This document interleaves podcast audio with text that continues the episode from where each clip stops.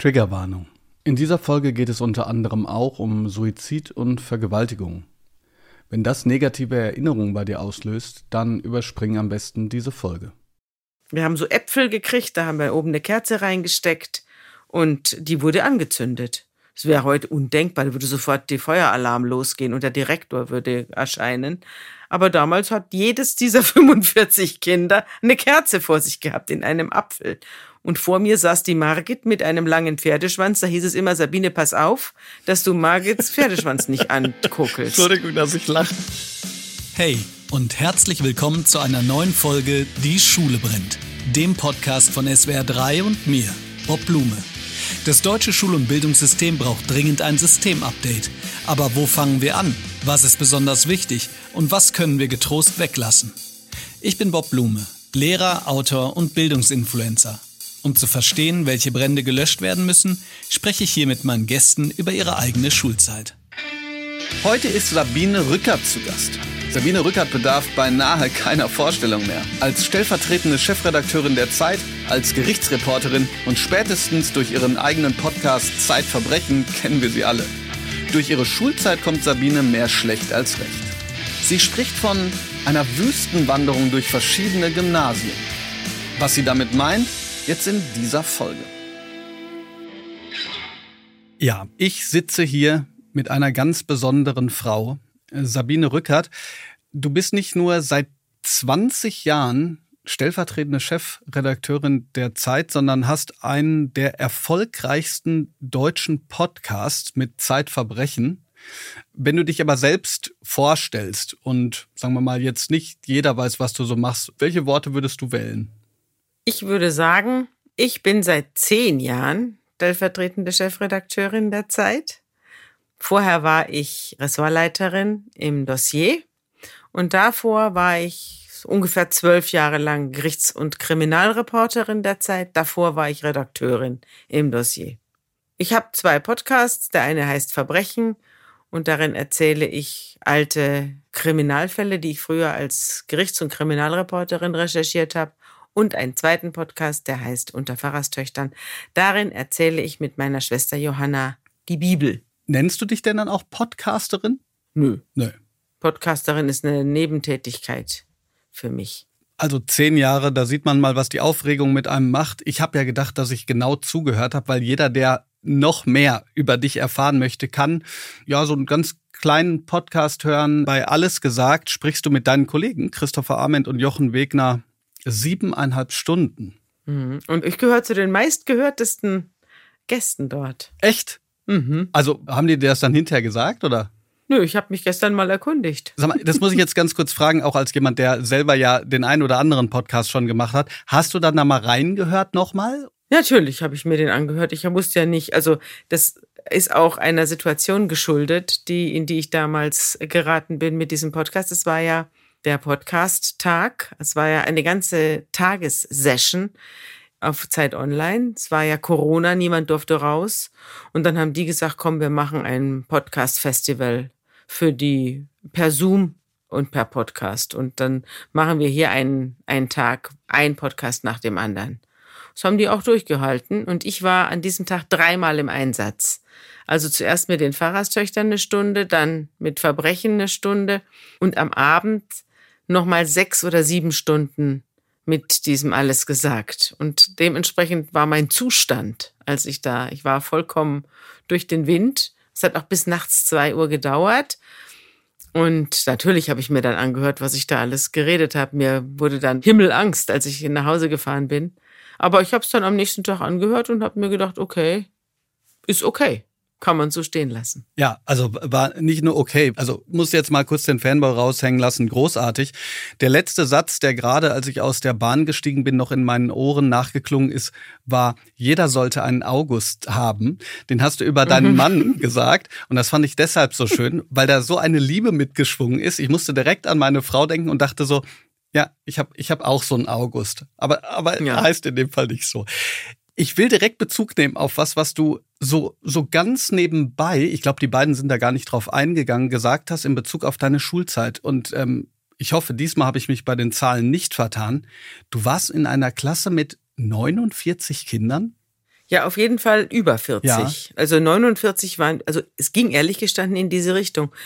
Ob es jetzt wirklich die kurz vor der 50 war, das weiß ich nicht, aber es war deutlich über der 40. Und das liegt natürlich daran, dass ich aus diesem geburtenstarken Jahrgang 61 bin. Kannst du dich dran erinnern, wie das Lernen dann damals aussah?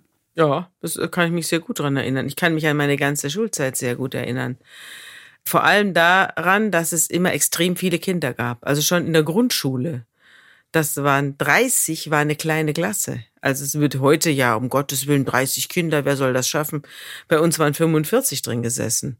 Und da waren eben, es war sozusagen eine Inklusionsklasse, denn da waren alle Kinder mit allen möglichen Störungen auch dabei. Die rannten da zum Teil quer durch den Klassenraum wir hatten da so zwei, drei Kinder, die konnten, hatten irgendein ADHS-Problem oder sonst was. Also die rannten da durch den Klassenraum, wurden da immer wieder eingefangen, regelmäßig von den, von Lehrkräften. Aber es war jetzt nicht schlimm. Also die Lehrerinnen waren auch super nett. Aber ich erinnere mich daran, dass das jetzt auch nicht alles Zuckerschlecken war. Und ich saß Gott sei Dank in der Grundschule ziemlich weit vorne, so dass ich da noch ganz gut mitgekommen bin. Und im Gymnasium war ich dann verloren. Also es lag auch an dieser unglaublichen Klassenstärke. Man sah den Lehrer kaum mehr. Jetzt ist übertrieben, aber der war weit weg und man kam in der Regel auch gar nie dran. Ja, wenn man ein bisschen Glück hatte, kam man das ganze Jahr über nicht dran. Ja, ich war tatsächlich auch in der Klasse mit 42 Schülern. Bei uns hat damals der Lehrer äh, jedem einzelnen Schüler anderthalb Seiten Rückmeldung mit äh, einem mhm. Füller geschrieben. Das lag wohl aber auch an der mhm. Schulform. Weil du gesagt hast, damals im Gymnasium, du hast, als du von deinen Schulwechseln gesprochen hast, hast du von Wüstenwanderung durch Gymnasien gesprochen. Ja, das stimmt. Warum denn Wüstenwanderung mhm. und nicht zum Beispiel Blumenwiesenwanderung oder sowas?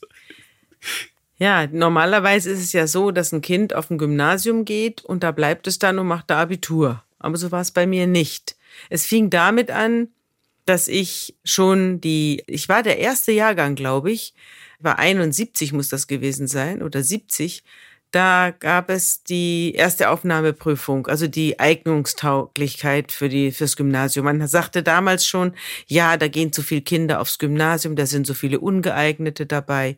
Da machen wir mal so eine Art Numerus Clausus. Also die Kinder müssen das vierte Schuljahr mit 2,4 abgeschlossen haben. Und zwar im Halbjahrszeugnis. Also nicht das Endzeugnis der vierten Klasse, sondern das Halbjahrszeugnis der vierten Klasse wurde da gerechnet. Da wurde dann getestet, also Diktat und Deutsch und Mathe und so weiter. Da bin ich, habe ich, weiß ich nicht, auf jeden Fall hatte ich nicht 2,4, sondern ich war schlechter. Und da hat man meinen Eltern geschrieben, dass ich fürs Gymnasium ungeeignet sei.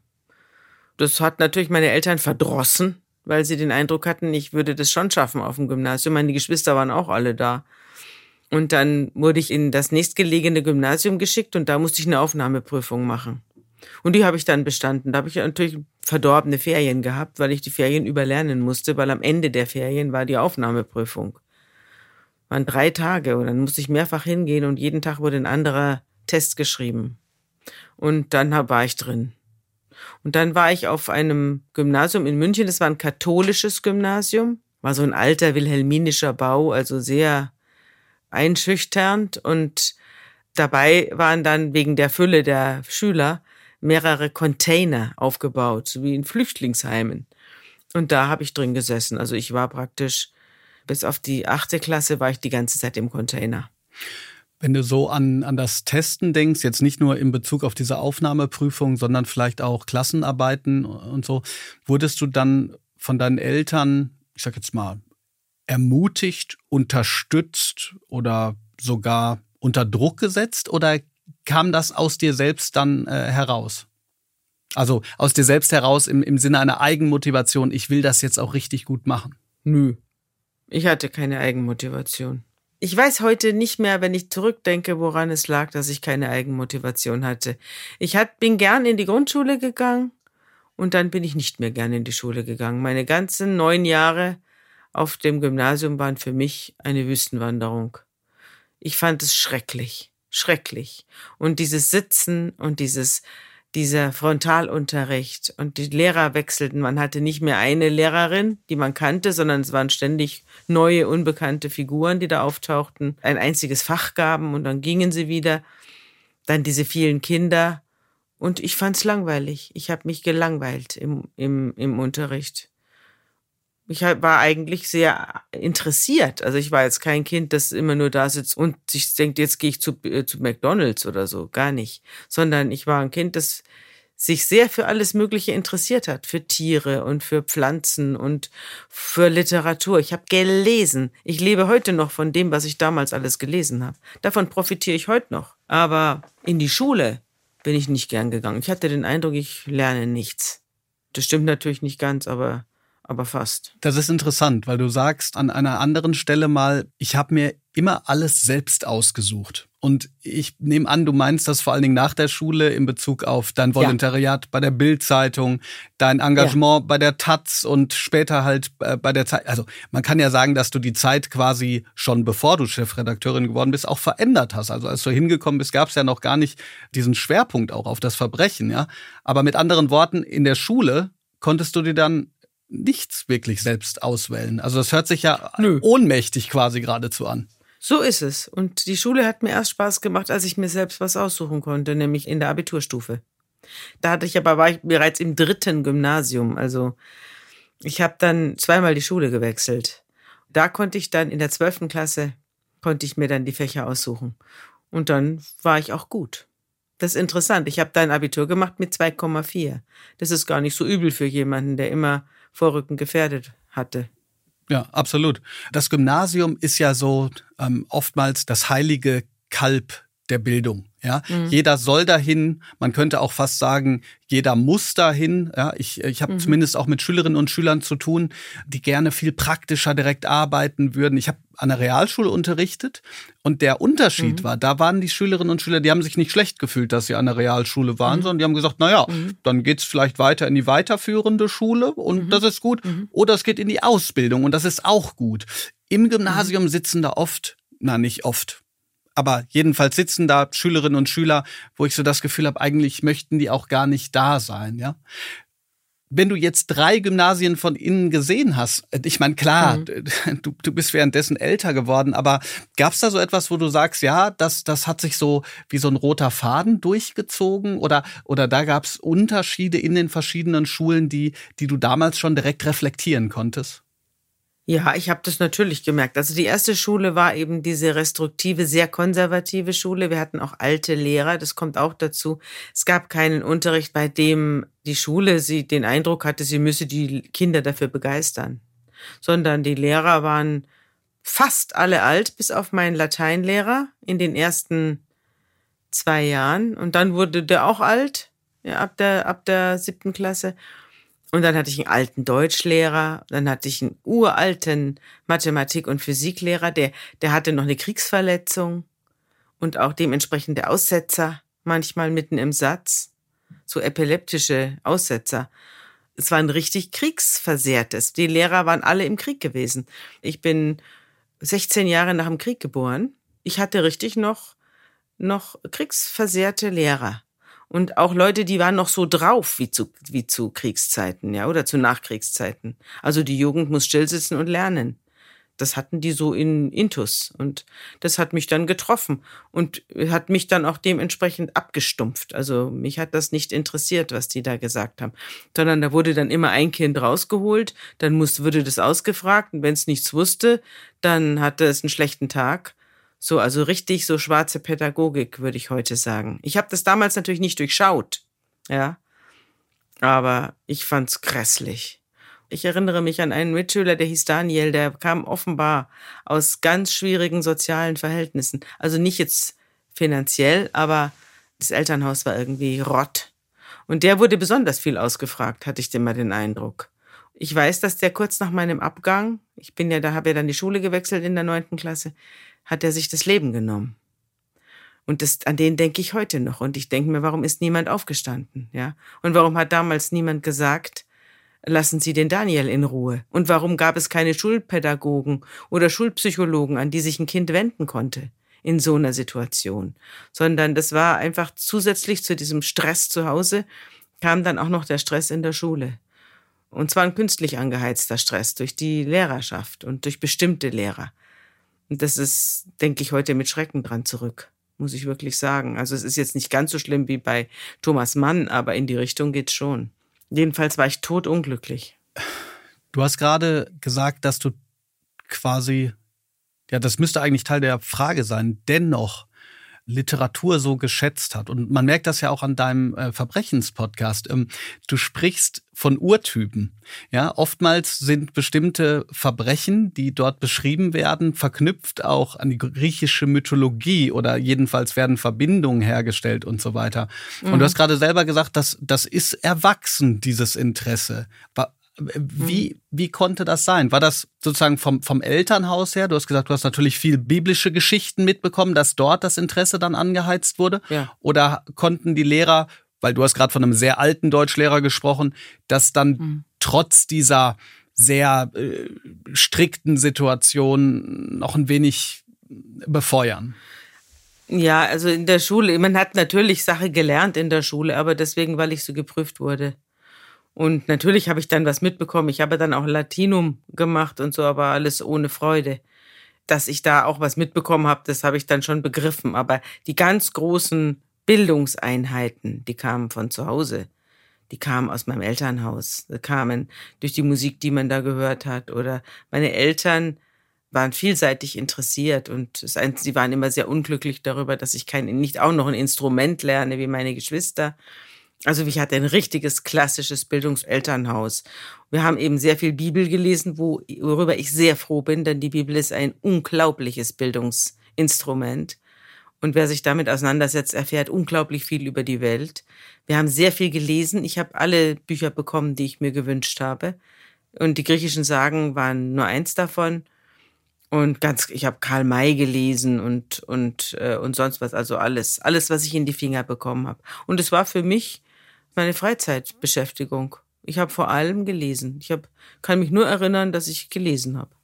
Bevor wir das gleich jetzt versuchen, noch ein bisschen mehr auf eine allgemeine Ebene zu heben, mhm. Ähm, mhm. möchte ich mit dir über drei Kategorien sprechen. Wir haben hier so Kategorien im Podcast. Im Prinzip entweder eine kurze Frage oder eine Assoziation und du sagst eine mögliche kurze Antwort. Kiss, Mary, Kill. Mathematik? Tja, wenn du mich als Schülerin gefragt hättest, hätte ich gesagt Kill. Wenn du mich heute fragst, dann würde ich sagen, das ist eine ganze Welt, die mir verschlossen ist, weil es mir erstens auch an Begabung fehlt, aber eben auch, weil ich zu doof war, mich dafür wirklich zu interessieren. Und ich merke heute, dass die ganze Welt aus Mathematik besteht. Wahrscheinlich besteht auch Gott, wenn es ihn gibt, aus Mathematik. Aber ich kann das nicht erfassen. Dazu fehlt mir der Grips oder die Passagen im Gehirn, die dafür nötig sind. Und dümmlich auch das Interesse in meiner Kindheit. Ich hätte ungefähr 12 Anschlussfragen, aber ich verkneifte mir. Und wir haben ja noch Mary und Kiss. Mal gucken. Also ähm, Deutsch. Mary. In Deutsch hatte ich immer gute Noten. Das war wahrscheinlich auch das einzige Fach. Außer Religion, in dem ich gute Noten hatte. Sprache war mir immer gegeben. Und ich konnte mich immer gut ausdrücken und ich hatte praktisch, also wenn ich mal ein Dreier in Deutsch hatte, das war schon ein Ausrutscher. Mhm. Sonst war ich immer sehr gut, weil Lesen, Schreiben, alles, was mit Sprache zu tun hat, ist mir zugeflogen. Ich habe auch einen Deutsch-Leistungskurs dann gehabt am Schluss. Mhm. Habe ich auch einen Einser gehabt. Und Religion wäre dann dein KISS-Fach? Ja. Okay. Religion.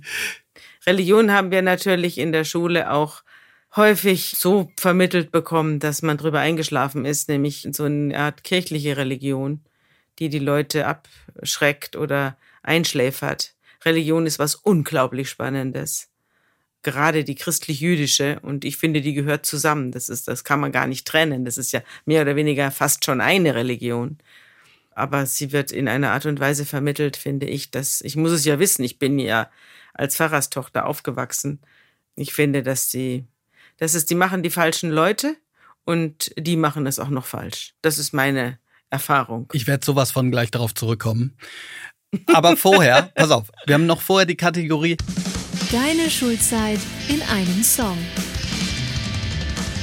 Also das heißt ein Songtitel, der deine Schulzeit als Gesamtes umfasst. Jetzt bist du ja gleichzeitig auch so belesen und ich, ich würde jetzt mal sagen, wir können es auch erweitern auf die Schulzeit in einem Buchtitel. Deine Schulzeit in einem Buchtitel.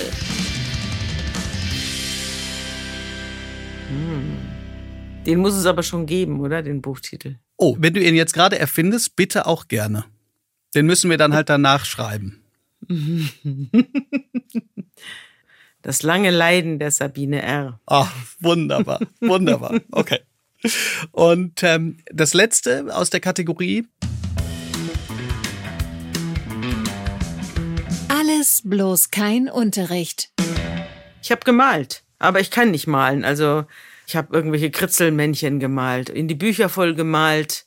Meine Bücher waren voll mit Kritzeleien, Malereien, auch wenn sie ausgeliehen waren. Da musste man aufpassen, dass man nicht am Schluss erwischt wird, weil die Schule wurde dann nämlich sauer, wenn man die, wenn man die Schulbücher vollgemalt hat. Aber ich habe meistens gemalt. Dann. Ja, ich, ich habe manchmal das Gefühl, es gibt so ziemlich keinen, der nicht im Unterricht irgendwas mit Malen gemacht hat. Ich habe mittlerweile erwische ich mich dabei, dass ich so denke, eigentlich müsste man das irgendwie besser kanalisieren, so viel wie die Menschen in ihrer in ihrer Schulzeit malen. Dies aber natürlich auch, ja, Entschuldigung. Es sind die gleichen Malereien, die ich heute beim Telefonieren mache. Also so, wenn ich lange Telefonate habe, dann fange ich an zu malen. Oder auch hier manchmal in Sitzungen in der Zeitung, wenn lange Runden sind oder Videokonferenzen, dann male ich auch nebenher. Und das sind die gleichen Malereien. Ich habe mich nicht weiterentwickelt in den letzten 45 Aber, Jahren. aber wissen die Kollegen, oh, das, was ich sage, ist, hat jetzt gerade mit Europapolitik zu tun. Ich sollte das Thema wechseln, weil Frau Rückert fängt an zu malen. also bei Europapolitik stimmt. Ja, ja. Da schal- schalte ich auf durch zu. Dann wird gemalt. okay, pass auf, jetzt muss ich drauf zurückkommen. Das fand ich stark. Religion. Die falschen Leute unterrichten auch noch falsch. Wie hast du das gemeint? ich glaube, dass die Religion ist ja letztlich eine Frage, die die Menschen sich stellen, weil sie mit dem Tod konfrontiert sind.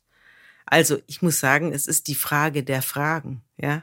Es ist die Frage nach dem eigenen Leben, nach dem Sinn des eigenen Lebens, nach Verantwortung. Es ist die Frage nach dem Tod, die Frage nach metaphysischen Kräften. Es ist die Frage, ob alles, was wir sehen, auch wirklich da ist und andersrum, ob alles, was da ist, wirklich von uns gesehen wird. Und es ist natürlich die Frage, woher kommt alles? Also die Frage letztlich, die Frage nach Gott, gibt es einen? Und wenn ja, warum lässt er so viel Böses zu? Also die, die Frage der Fragen ist das, die, die Frage nach der Religion. Und all diese, mit all diesen Fragen schlägt sich die Bibel zum Beispiel herum, aber auch andere religiöse Bücher, die ich aber nicht gut kenne, sondern von denen ich nur so ungefähr weiß, ja, wie, wie, das, wie es in anderen Religionen zugeht. Aber das verbindet alle. Und ich finde, das dürften dann keine Beamten sein, die irgendwo sich in eine, ja, okay, ich glaube an Gott, dann gehe ich mal in die Kirche und predige da. Denn viele Predigten hören sich so an. Es müssten Leute sein, die selber zweifeln. Ja, nicht so Berufsgläubige. Es müssten Leute sein, die ringen, Philosophen. Es müssten die besten Köpfe sein, die Religion unterrichten, die die jungen Leute anstecken, aufwecken und mit ihnen Literatur lesen. Das ein bisschen so, wie ich es im Podcast mache. Also ich, ich erzähle ja nicht nur die Bibel, sondern ich greife ja rechts und links nach Literatur und nach Assoziationen. Ich lese Zeitungsartikel vor und so weiter. Also es geht ja kreuz und quer in diesem Podcast und so müsste meines Erachtens vielleicht sogar noch besser Religionsunterricht aussehen. Denn es ist ja Menschenunterricht, es ist ja Lebensunterricht und es ist Sterbensunterricht. Und ich finde, das sollte jeder haben und, nicht so langweilig. Also ich erinnere mich auch an unendlich langweilige Religionsstunden, außer in der Grundschule. Da haben wir die Bibel durchgenommen. Und da haben wir dann vieles gemalt und haben uns das angehört. An Weihnachten haben wir offenes Feuer gehabt in der Schule. Da, das fand ich zum Beispiel gut. Wir haben so Äpfel gekriegt, da haben wir oben eine Kerze reingesteckt und die wurde angezündet. Es wäre heute undenkbar, da würde sofort die Feueralarm losgehen und der Direktor würde erscheinen. Aber damals hat jedes dieser 45 Kinder eine Kerze vor sich gehabt in einem Apfel. Und vor mir saß die Margit mit einem langen Pferdeschwanz. Da hieß es immer, Sabine, pass auf, dass du Margits Pferdeschwanz nicht ankuckelst. Entschuldigung, dass ich lache, aber ja. Ist, ja, damals. Ähm, aber es war toll. Mhm. Es war eine unglaubliche Sterne gemalt und ausgeschnitten. Und da war eine unglaubliche Weihnachtsstimmung mhm. in dieser Bude. Ja, und äh, das habe ich in aller, allerbester Erinnerung. Und dann haben wir das gemalt, wie Mose das Meer teilt und Ägypten, äh, die Pyramiden und was uns da so eingefallen ist. Das, das war toll. Und dann kam ich ins Gymnasium und dann wurde da also irgendwelche ethischen Grundsätze, brr, oh, langweilig. Irgendwas Ödes wurde da erzählt, habe ich vergessen. Ich hatte bei deinem flammenden Plädoyer für leidenschaftliche Philosophie Lehrer, muss man ja mhm. fast sagen. Das gerade so verstanden, dass du das Wort Beamter in seiner metaphorischen Form benutzt hast. Also so, so nach dem Motto Verwaltungsbeamter. Ja. Das ist doch auch ja, so, dass ja. die Kirchen in Weiten, es gibt einzelne ganz tolle Pfarrer und vor allem gibt es ganz fantastische Kirchenmusiker. In der Kirchenmusik, da erlebe ich solche Typen, die unter Feuer stehen. Aber bei Pastoren ganz selten. Ganz selten. Weil ich wollte danach fragen, ob man beides, was du gesagt hast, nämlich auf der einen Seite dieses Plädoyer für leidenschaftlich zweifelnde Lehrende nicht mhm. auf, auf alle Lehrende übertragen könnte und müsste, da wäre ich auf jeden mhm. Fall dabei. Mhm. Äh, deshalb mhm. bin ich sozusagen manchmal etwas, werde ich etwas beäugt, weil es gerade in der Bildungsdiskussion ist es zum Beispiel sehr in äh, zu fordern, dass es gar keine Fächer mehr gibt, als Beispiel. Mhm. Und ich sage immer, mhm. ich finde es schon wichtig, dass man einen ganz intensiven, tiefen Blick hinein in eben die mhm. Besonderheit von, von mhm. Fachlichkeit hat, um mhm. dann diese Leidenschaft auch, auch übertragen zu können. Mhm. Ja?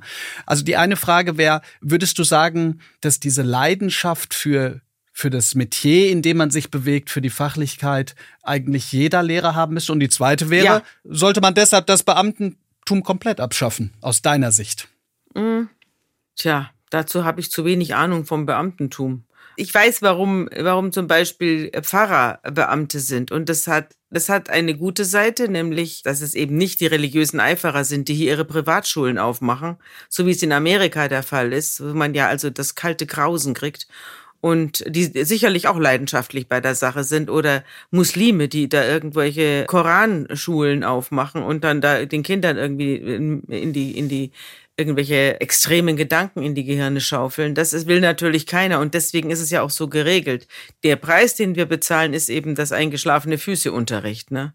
Und aber ich glaube, gegen das Beamtentum der Lehrer habe ich überhaupt nichts. Also, dass jemand, der Beamter ist, deswegen auch automatisch kein vitaler Mensch mehr ist, das ist sicherlich nicht so, aber es verlockt natürlich, nicht? Ja, es ist schwierig. Also ich habe auch schon mal, also ich persönlich habe schon an anderer Stelle gesagt, dass das Problem ist, dass, dass ich also ich, ich mache es jetzt mal nur auf mich, je weniger ich arbeite, desto besser werde ich bezahlt. Sozusagen, ja. Mhm. Schulen haben halt wenig Möglichkeiten, Leidenschaft mhm. zu gutieren. Und damit meine ich jetzt gar nicht nur monetär. Also ich muss jetzt nicht immer nur mehr Geld äh, verdienen, weil ich gerade leidenschaftlich bin. Aber das wäre sozusagen ein mhm. Argument natürlich. Ne? Ja. Ja. Aber du hast bei der Leidenschaft hast du gerade sofort gesagt, ja, das stimmt, da bist du bei. Lehrende müssen. Ja, da bin ich dabei. Ich habe ja dann solche Lehrer später auch erlebt. Nicht in meinem ersten Gymnasium. Das war einfach, das war, da bin ich eingegangen. Und dann äh, wurde ich umgetopft von meinen Eltern, die das äh, gesehen haben. Und wurde auf eine Privatschule geschickt. Es war eine kleine Privatschule und jetzt hatte ich auf einmal nur noch zehn Klassenkameraden. Und da wurde ich dann auch besser, aber so richtig gut hat's mir da auch nicht gefallen. Die Klassen waren zu klein und jetzt waren sie wieder zu klein. Man hatte wenig Auswahl, man musste mit allen auskommen. Und es hat mir, das hat mich auch bedrückt. Da waren eigentlich meine Probleme eher sozial. Also die, das waren dort alles Kinder, die aus relativ betuchten Elternhäusern kamen. Das war dieser Privatschule, den musste man bezahlen und nicht wenig. Und so sah es auch aus. Das waren irgendwie Kinder, die auf der staatlichen Schule nicht mitgekommen waren. Das galt ja auch für mich. Und die jetzt hier von ihren Eltern da reingepflanzt worden sind. Und aber ich habe mich ihnen trotzdem nicht zugehörig gefühlt. Ich hatte den Eindruck, ich bin hier falsch am Platz. Und deswegen bin ich wieder raus. Ich war zwei Jahre in dieser Schule und dann wurde ich wieder zurückgetopft. Ich kam jetzt in ein sehr viel moderneres Gymnasium und da hatte ich jetzt auch sehr viel jüngere Lehrer. Und da waren einige dabei, die sehr engagiert waren. Trotzdem war ich in, war das, die, war das diese, diese Klasse, in der ich am allerschlechtesten war. Da bin ich also wirklich fast durchgefallen. Aber du hast trotzdem positive Erinnerungen dran. Ja, die elfte Klasse war, da habe ich auch meinen Mann kennengelernt. Also schon deshalb habe ich in der Sporthalle. Ja, genau. Da war ich äh, in der elften Klasse, mhm. da war ich in der Parallelklasse. Also insofern ist diese Zeit für mich sowieso mit einem goldenen Schein übergossen. Aber ich war unendlich schlechter und da kam ich auch wirklich nur mit Hängen und Würgen durch. Und dann kam die Kollegstufe, wo man sich dann eben die Kurse selbst aussuchen konnte. Und mein Mann hat mir dann auch in Mathe geholfen. Und auf einmal war ich sogar gut in Mathe. Ich habe es aber dann trotzdem abgelehnt. Und das habt ihr in dem Alter geschafft, zusammen verliebt zu lernen? Mhm. Das glaube ich ja gar nicht. Das ist ja wunderbar. Aber nur Mathe. Okay. Nur Mathe. Nur Mathe. Was mich immer interessiert, wenn du dann so sagst, da war es moderner, beziehungsweise hast du gesagt, da waren, äh, gab es auch Lehrerinnen und Lehrer, die leidenschaftlicher. Worin äußert ja. sich das dann? Ja, zum Beispiel Latein. Ich habe ja im Karlsgymnasium mit Latein angefangen. Das hieß, wir haben ja erst so ein paar so ein paar lateinische Bücher gehabt. Da haben wir halt übersetzt den ganzen Tag und Vokabeln gelernt. Dann wurden die Vokabeln ausgefragt. Da hat man sich dann wieder gefürchtet. Dann kam ein Vokabeltest und so weiter. Und so ging das halt. Man hat halt Vokabeln gelernt, dann hat man Text gekriegt, an die, auf den hat man dann die Vokabeln angewandt. Und hat die dann durchdekliniert oder konjugiert, je nachdem, und dann hat man irgendwie was übersetzt. Und dann kam Cäsar in der achten Klasse. Das weiß ich noch. Und dann wurde es ganz schwierig für mich. Also dann hatten wir nicht mehr die Kinderbücher sozusagen, sondern dann gingen wir in die Schriftsteller rein. Das fand ich dann schwierig. Da bin ich dann nicht mehr richtig mitgekommen und es war, es war alles weit weg. Was geht mich Cäsar an, ja? Und was geht mich Gallien an? Es interessiert mich nicht. Irgendwelche alten Männer haben sich da gegenseitig die Birne eingeschlagen. Wen interessiert das? Und jetzt, in der Elften, hatten wir zwar Cicero, wo ich auch also extrem Ah, nee, das, das war dann erst noch später. Das war dann, ich habe ja dann Leistungskurs Latein genommen und das war toll. Da hatte ich dann einen jungen Lehrer, der war unglaublich. Der, der hat so einen Unterricht gemacht, wie ihn später meine Tochter hier in Hamburg bekommen hat. Nämlich ein Unterricht, der mit dem Leben, mit der Geschichte was zu tun hatte. Wir sind dann in Filme gegangen, ja. Wir haben uns Satyricon angeschaut von Fellini das auf einem lateinischen Text beruht, den wir übersetzt hatten.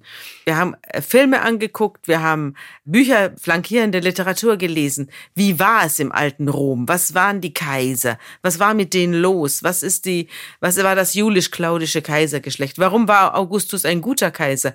War er denn wirklich ein guter Kaiser? Warum wurde Cäsar ermordet? Die Leute hatten recht, dass sie ihn ermordet hatten, ja? Wir haben ja immer nur aus der Literatur, oh, Cäsar wurde ermordet, schrecklich, ein grässlicher Mord da war nötig, dieser Mord. Cäsar war eine Art Putin geworden und er griff nach der Macht und wollte alles für sich haben, hat seine Widersacher ausgeschaltet mit blutigen Methoden. Und natürlich haben sich die Senatoren irgendwann zusammengetan und haben gesagt, wir müssen unsere Republik retten, wir müssen diesen Diktator beseitigen und haben ihn alle mit einem Messerstich jeder erledigt. Und das war auch richtig so. Das habe ich aber dann erst später verstanden ja, dass das auch Geschichte ist und dass das sehr viel zu tun hat mit dem Leben, in dem, das ich heute führe. Es war Politik. Das finde ich das Unglaubliche daran, ja, dass eben anscheinend dieser Lehrer, der die Leidenschaft hat, aber auch gleichzeitig die Schülerinnen und Schüler einen kritischen Blick drauf werfen lässt mhm. und die Frage stellt, was hat das überhaupt mit uns zu tun? Weil wenn es nichts mit uns zu tun hat, dann könnte man es ja eigentlich auch weglassen. Du hast gerade eben etwas zu deinem Podcast gesagt, in dem du auch Verbindungen zur Literatur herstellst. Das hat sich fast für mich so angefühlt oder so angehört, als würdest du da so einen gewissen Bildungsauftrag auch draus ableiten. Ist das so? Dass du. Aus was leite ich den ab? Also, oder als hättest du sozusagen auch den, den Anspruch jetzt für, für das, was du tust in deinem Podcast und vielleicht auch in der Zeitung, äh, die, die Menschen eben auch zu bilden. Ja, natürlich beide Podcasts haben einen Bildungsauftrag. Ich würde den auch durchaus für Verbrechen sehen. Die Leute wissen ja gar nicht, wie die Strafjustiz arbeitet, woher Verbrechen kommt und so weiter. Das äh, geht uns ja was an. Und das ist auch meine Absicht beim, beim Verbrechenspodcast. Sonst brauche ich den nicht machen. Und bei, beim Bibelpodcast gilt das auch. Natürlich. Ich muss mal ganz ehrlich sagen, wenn man das Israel von heute verstehen will und man hat die Bibel nicht gelesen, dann versteht man es nicht. Das beruht alles auf der Bibel. Und ich wundere mich, dass man meint, man könnte das alles verstehen, ohne die Bibel gelesen zu haben. In Israel gibt es sehr viele Atheisten. Und dann gibt es sehr, sehr viele sehr gläubige Juden.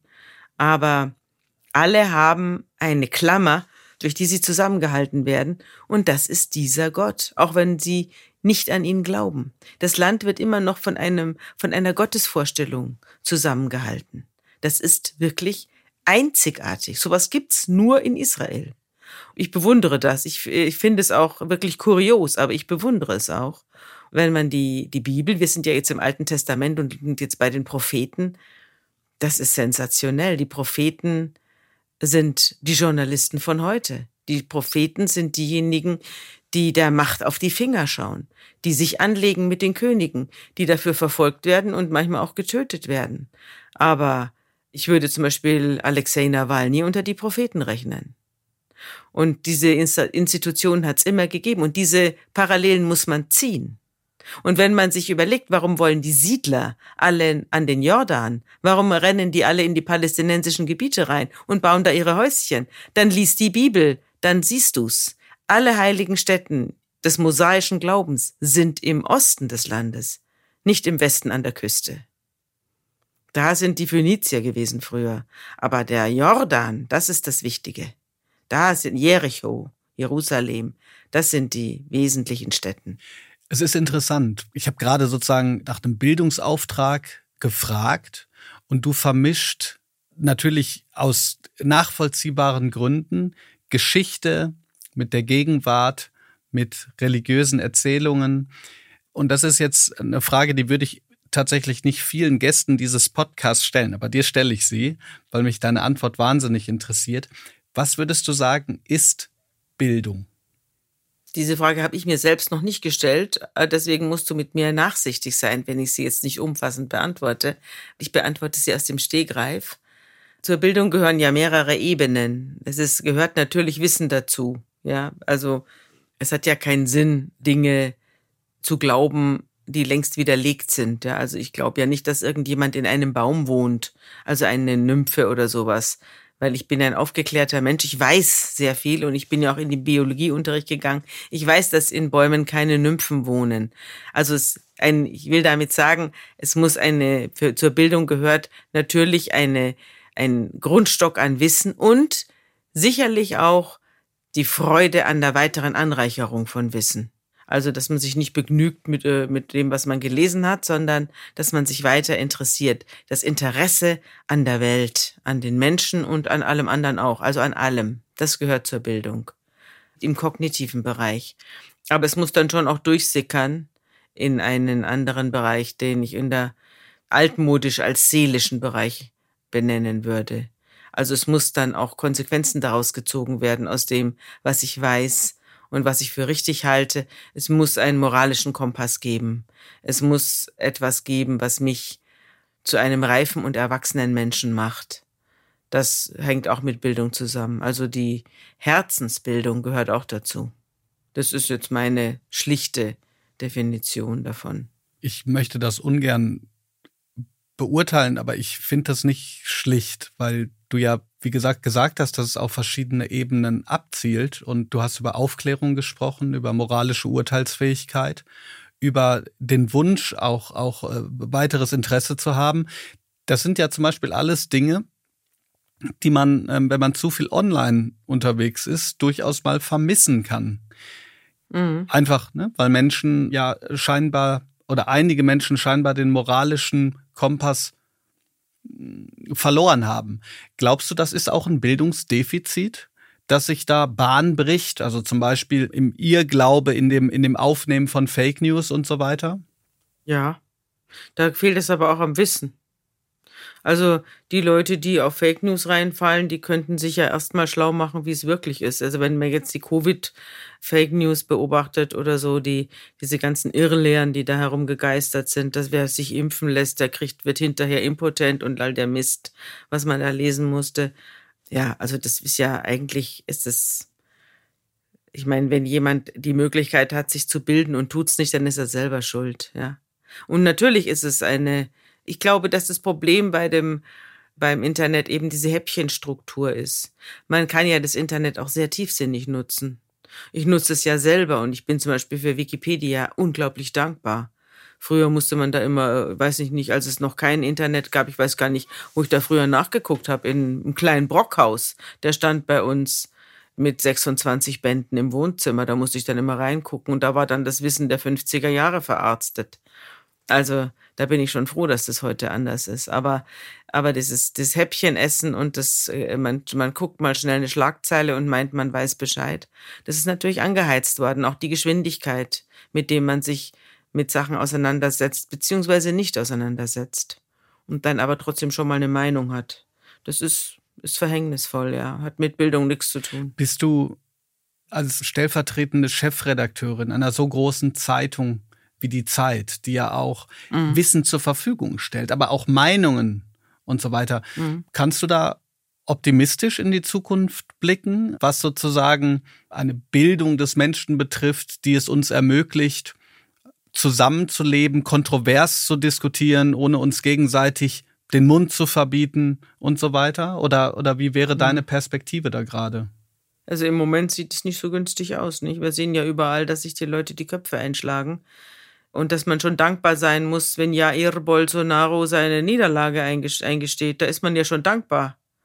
Was, in, was sich in den USA abspielt, ist ja auch ein, eine bedrohliche Entwicklung, dass da Kräfte im erstarken, die an einer gesunden Demokratie kein Interesse mehr haben, sondern sich eher an Putins Welt orientieren. Das finde ich furchtbar. Andererseits glaube ich eben, dass der Mensch auch immer, es immer eine Gruppe, eine große Gruppe von Menschen geben wird, die sich dagegen auflehnen und die an Wahrheit interessiert sind und an, äh, an Meinungsvielfalt. Man muss sie aber verteidigen. Ich meine, das machen wir den ganzen Tag hier in der Zeitung. Und ehrlich gestanden mache ich das auch im, im Verbrechenspodcast. Ich stemme mich gegen den Mainstream des immer feste drauf, ja. Und der Leichtgläubigkeit, die ja beim Umgang mit äh, Verbrechen im öffentlichen Raum immer ganz schnell da ist. Also man weiß ja immer gleich, wer Recht hat und wer schuldig ist. Und dann heißt es immer, ja, da muss eben lebenslang her für alles Mögliche. Und das ist eben nicht so. Das Recht hat, ist ein lange geschmiedetes Eisen und hat viele berechtigte Einschränkungen. Und das finde ich sehr gut. Ja, und vor allen Dingen schaffst du es ja auch, das Ganze so zu differenzieren, dass man dann eben nicht dieses leichte Urteil fällt. Du hast ja sogar mit der Aufklärung durch Recherche Justizirrtümer schon so aufgeklärt, dass diese Menschen aus dem Gefängnis gekommen sind, nicht wahr? Ja, das stimmt. Ich möchte zum Abschluss noch, ich weiß nicht, ob ich diese Kurve krieg in der, in der Frage, nur ich fand dieses Zitat so eindrücklich und ich erkläre auch kurz gleich warum. Eigentlich geht es da um Menschen, die Verbrechen begehen. Und zwar hast du an der anderen Stelle gesagt, die Menschen versuchen der Ödnis und Bedeutungslosigkeit ihres Lebens zu entfliehen, indem sie scheinbar irrsinnige Taten begeben. Weil sie es im Guten nicht schaffen, ihrem Leben einen Sinn zu stiften, tun sie es im Bösen. Das Böse entspringt fast immer der Lehre.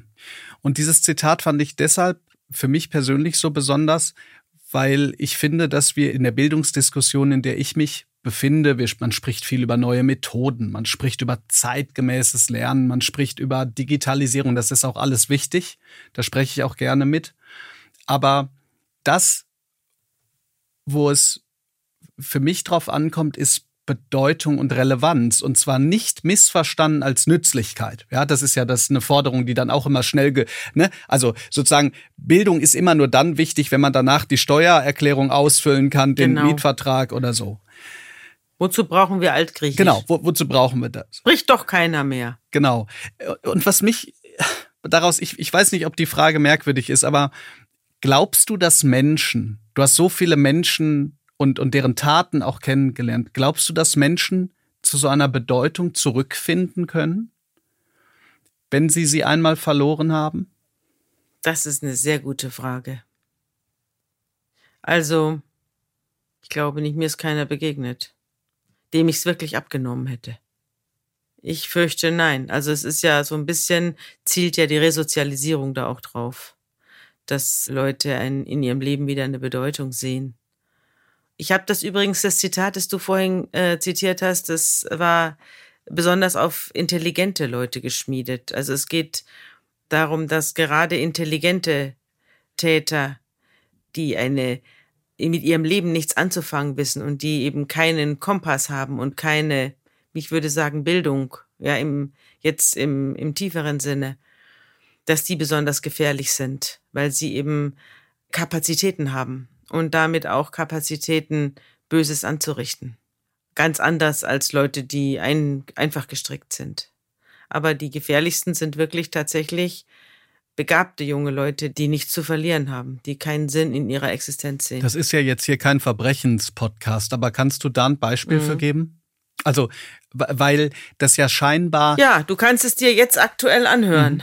Also in der des, unseres Verbrechenspodcasts heißt der Mann auf dem Dach. Da geht es um einen Jungen, der ein, ein besonders kühner und rücksichtsloser Sexualverbrecher ist. Und der wird dann festgenommen, der entführt eine 13-Jährige und sperrt sie ein, also fürchterliche Tat. Und dann wird er festgenommen und wird untersucht. Und dann stellt man fest, der Mann hat einen Intelligenzquotienten von 140. Der kommt aus einem Elternhaus, also 140 ist richtig, richtig schlau.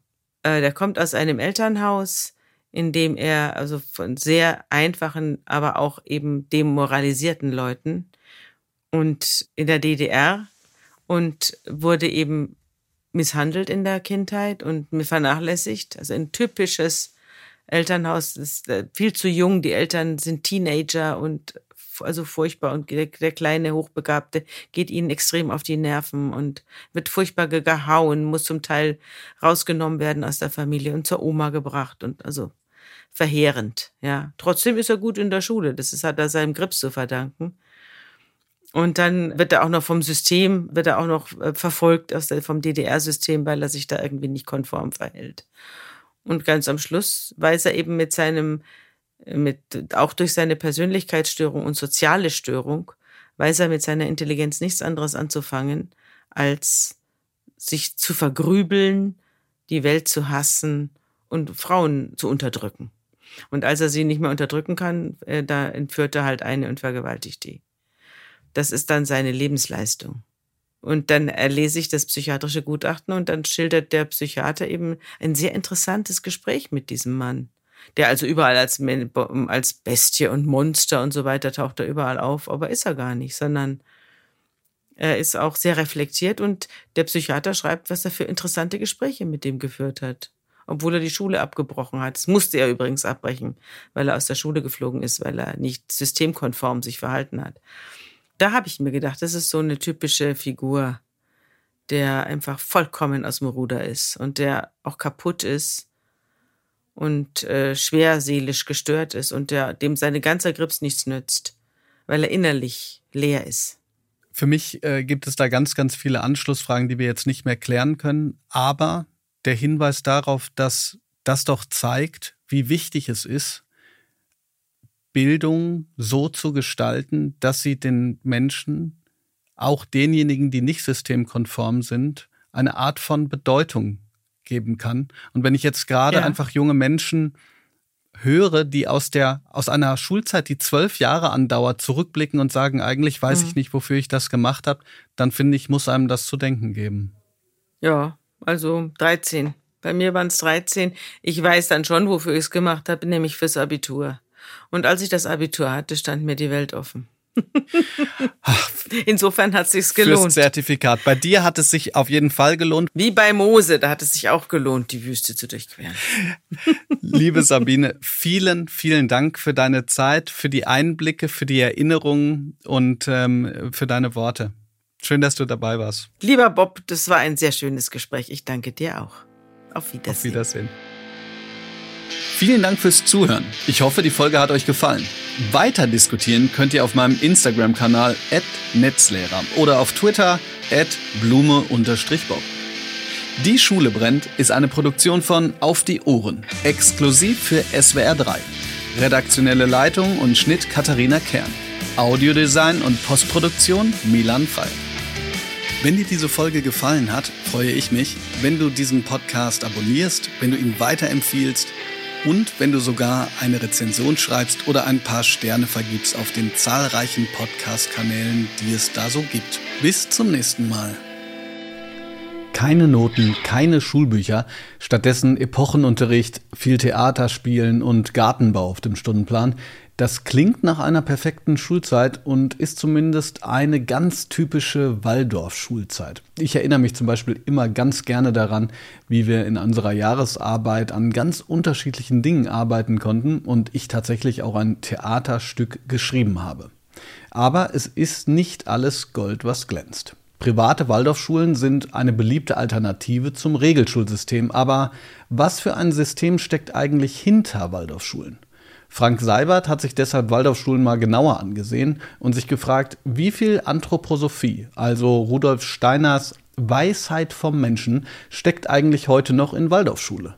Frank Seibert in der Waldorfschule heißt die Doku, ist seit gestern online. Den Link packen wir euch in die Show Notes.